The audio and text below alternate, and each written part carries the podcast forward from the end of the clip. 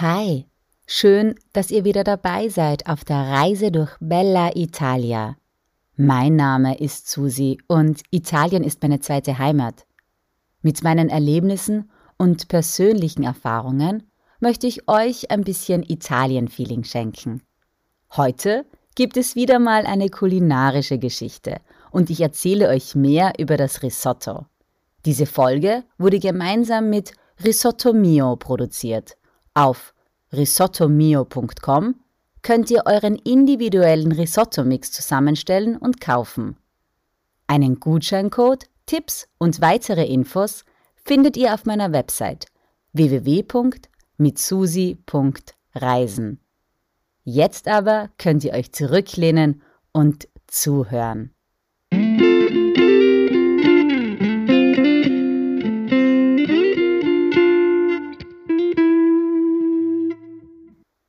Es war so.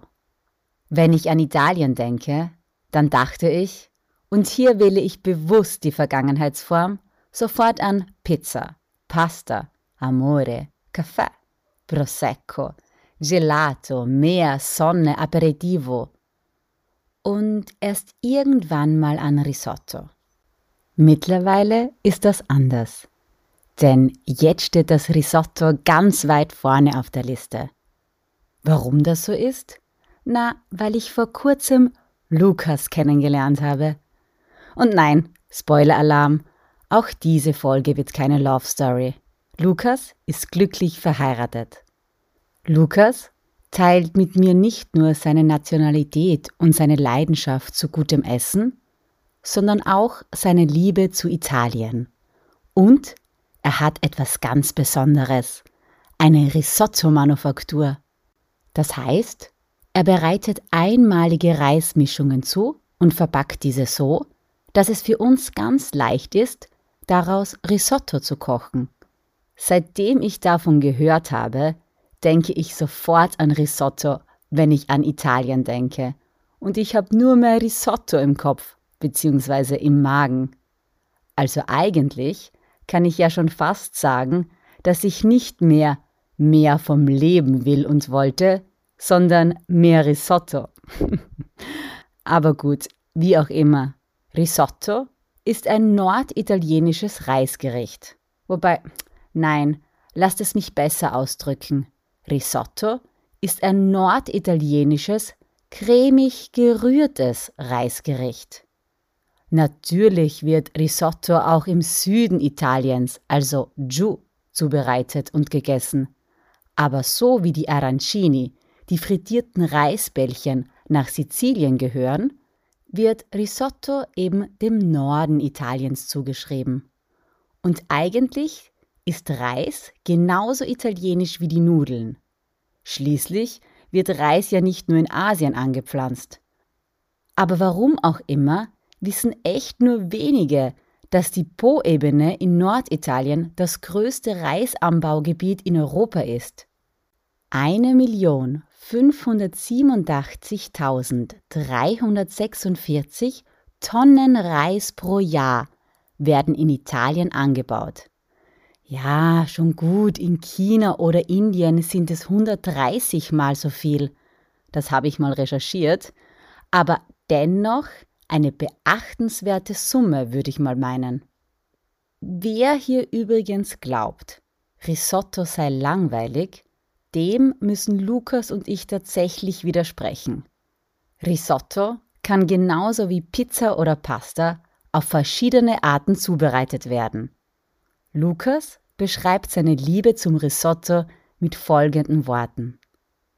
Für mich ist das Risotto der Grund, warum ich angefangen habe zu kochen, warum ich angefangen habe, mich mit der italienischen Küche und, und all dieser Kulinarik zu beschäftigen. Und es war einfach das erste wirkliche italienische Gericht, was ich selbst gekocht habe. Es hat mich fasziniert. Also wenn man den, den Reis dann mit dem Weißwein ablöscht und dann kommt dann diese wunderbare Wolke an, an Weißweindampf einen entgegen und dann, dann rührt man das Risotto immer weiter und man sieht, wie sich's verändert. Also es hat mich einfach mitgenommen und das tut es heute noch und es ist einfach ein, ein wahnsinnig spannendes und auch sehr individuelles Gericht und deswegen sehe ich es ein bisschen als ungeschliffenen Diamanten, den äh, ich ganz gerne für die Leute, so wie für mich damals, schleifen möchten. Und dem widme ich mich jetzt mit Risotto Mio mit voller Leidenschaft und mit ja, sehr viel Liebe. Und so wie bei der Pasta, oder eigentlich so wie bei jedem italienischen Gericht, muss man auch bei Risotto gewisse Regeln beachten. Bevor ich aber zu den Risotto-Regeln komme, noch ein kleiner Einblick in die italienische Sprache. Das Wort Risotto leitet sich vom Wort Riso ab und nicht von irgendeinem Koch namens Otto Ries. Der Ries Otto. Sorry, kleiner Witz am Rande. Riso ist das italienische Wort für Reis. Dasselbe Riso hat aber auch noch eine zweite Bedeutung. Riso ist nämlich auch die Vergangenheitsform vom italienischen Wort ridere, also lachen, und bedeutet folglich gelacht. Daher muss ich ja immer, wenn ich auf Italienisch sage, dass ich gelacht habe, an Reis denken. Und wenn ich an Reis denke, muss ich immer lachen. Oder anders gesagt, verbinde ich Reis und somit auch Risotto mit Lachen. Wenn ich Lukas frage, was ihm einfällt, wenn er an Risotto denkt, sagt er, ja, also die letzten Tage und auch heute denke ich eigentlich nur an eine neue Rezeptidee für Risotto Carbonara. Also ich will ein Risotto Carbonara Rezept kreieren, das besser ist als die Pasta Carbonara.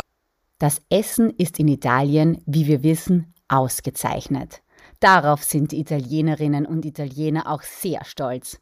Und sie sind sehr streng, was das Essen, also sowohl den Akt des Essens als auch die Zubereitung und die Gerichte an sich betrifft. Es ist mehr als eine Leidenschaft, fast eine Religion, aber eine sehr schöne Religion.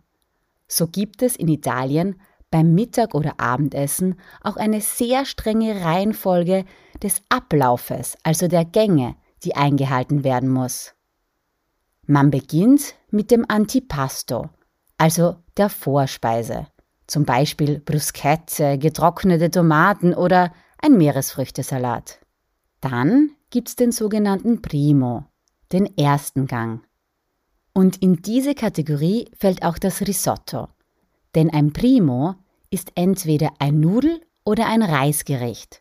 Also zum Beispiel äh, Spaghetti Carbonara oder ein Risotto con Funghi, also mit Pilzen aber in jedem Fall kein Fisch oder Fleisch. Fisch und Fleisch sind nämlich der zweite Gang, der Secondo. Es ist ein No-Go, diese Reihenfolge umzudrehen und etwa zuerst ein Steak und dann ein Risotto zu essen. Aber gut, das waren zum Einstieg allgemeine Grundregeln, was das Essverhalten in Italien betrifft. Jetzt aber zurück zum Risotto und zu den Risotto Do's and Don'ts. Wichtig für ein gutes Risotto sind vor allem der richtige Reis, das richtige Rühren und die richtige Temperatur der Suppenbrühe. Um besser zu verstehen, was ich mit richtig, also typisch italienisch meine, stellt euch jetzt mal kurz vor, ihr wollt ein Risotto zubereiten. Gut, von mir aus könnt ihr euch auch vorstellen, dass ihr in Italien seid und dort das Risotto zubereiten wollt. Meinetwegen auch in einer Küche mit Blick aufs Meer. Und wenn ihr wollt, sind auch die Fenster geöffnet und ihr hört das Meer rauschen. Oder auch die Zikaden zirpen. Aber wie bzw. wo auch immer, stellt euch vor, ihr wollt ein Risotto zubereiten. Was braucht ihr dafür? Natürlich Reis, aber nicht irgendeinen Reis, sondern am besten einen runden Reis mit großen Körnern und mit hohem Stärkeanteil, also keinen trockenen Basmati oder Langkornreis. Und man braucht Weißwein. Den kann man dann zum fertigen Risotto trinken oder auch schon während des Kochens.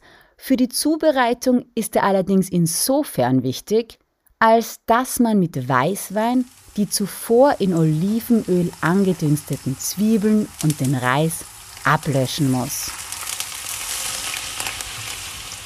Und dann, dann braucht man Suppenbrühe.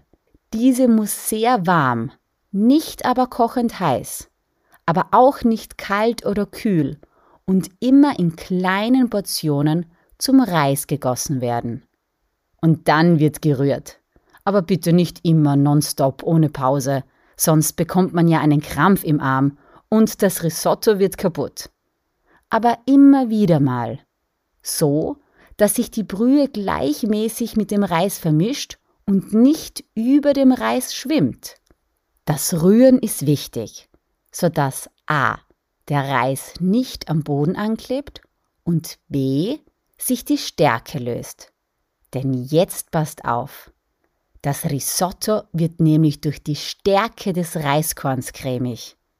Okay, und auch durch das Fett vom Parmesan und Butter, die man ganz zum Schluss unterrührt. Aber in jedem Fall nicht durch die Verwendung von Schlagsahne. Salz und Pfeffer geben dem Risotto dann die richtige Würze. Und das war's eigentlich. So simpel ist das Grundrezept.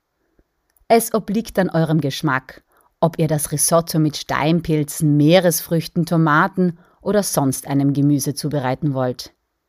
Also, wer meint, er oder sie könne nicht kochen oder ein Risotto wäre kompliziert zuzubereiten, dem wurde hiermit ein für allemal das Gegenteil bewiesen. Und wenn wir jetzt ganz pingelig sind, und das sind wir als Italien-Fans ja, ist es auch wichtig, den richtigen Topf zu verwenden. Ja, ja, jetzt denkt ihr vielleicht, das ist dann schon wirklich übertrieben, aber ihr werdet den Unterschied schon merken, ob ihr einen schmalen hohen Topf oder besser einen mit breitem Boden nehmt. Je gleichmäßiger sich der Reis nämlich bei der Zubereitung verteilen kann, desto besser wird das Risotto schmecken. Für Lukas ist die wichtigste Regel bei der Risotto-Zubereitung folgende. Also da kommt es darauf an, was für ein Risotto gekocht werden soll, beziehungsweise wie viel Zeit und Lust man aufs Risotto kochen hat.